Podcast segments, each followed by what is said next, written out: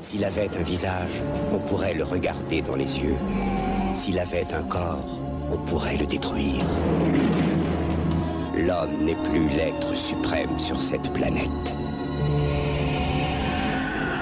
Le blob. Savoir inutile numéro 720.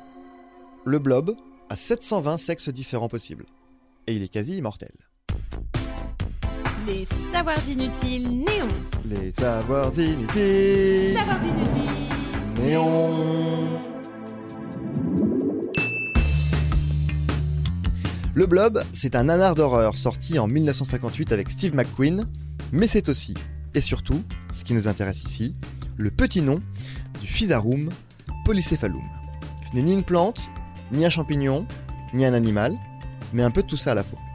On le trouve partout dans le monde, il est particulièrement à l'aise dans les sous-bois, humides, à l'abri de la lumière, y compris chez nous, en France.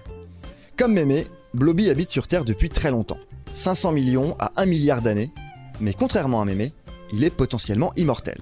En tout cas, ni le feu, ni la noyade ne peuvent en venir à bout. Et si vous le découpez, eh bien vous obtiendrez simplement plusieurs blobs, des clones. Ne tentez pas ça avec Mémé. A l'inverse, faites se rencontrer deux blobs, ils fusionnent. Un blob en fait, c'est une cellule unique dont les noyaux se divisent à l'intérieur. Sa taille peut doubler chaque jour, jusqu'à atteindre plusieurs mètres carrés. Ça devient flippant? Ça fait peur. C'est pas fini. Car Blobby est capable de se déplacer. En contractant certaines veines, il projette son sang, ou l'équivalent de son sang, dans une direction, et il peut avancer de plusieurs centimètres par heure. Par exemple, pour aller manger. Quoi? Parce que oui, il mange aussi. Et histoire de ne pas faire le trajet pour rien, il est capable de savoir où il est déjà passé. Résultat, si vous mettez un blob dans un labyrinthe, il finira toujours par trouver la sortie et s'y dirigera du premier coup si vous le remettez dedans. Bref, il est capable d'apprentissage. Par exemple, mettez du sel, qu'il déteste, entre un blob et un repas. Le blob va y aller très doucement pour s'assurer qu'il n'y a pas de danger. Laissez-le atteindre son objectif, fusionnez-le avec un autre blob, un tout neuf, et bien ce nouveau blob sait que le sel n'est pas dangereux et foncera directement vers le garde-manger. Alors si votre blob est capable de se cloner, pourquoi se reproduire?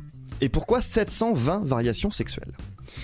Quand notre blob se retrouve dans de mauvaises conditions, climatiques ou à cause du manque de nourriture, cette cellule géante forme des spores avec ses noyaux, comme les champignons, pour s'extraire de son milieu et perpétuer l'espèce ailleurs dans un environnement plus accueillant. Ces spores sont disséminées par le vent et une fois au sol, elles font pousser de petites flagelles, comme un spermatozoïde, qui lui permettent de se déplacer vers un autre noyau de blob, de sexe opposé. Et là où, chez l'homme, la variation sexuelle vient de nos chromosomes X ou Y, ce qui donne, dans la grande majorité des cas, soit XX une femme, soit XY un homme, c'est assez basique, eh bien le blob a trois sites impliqués, chacun ayant entre 3 et 16 variantes d'allèles, on se retrouve au final avec 720 combinaisons possibles, 720 genres différents. Ça fait beaucoup de particularités pour une créature qui n'a même pas de cerveau, mais ça, c'est vraiment inutile de le savoir.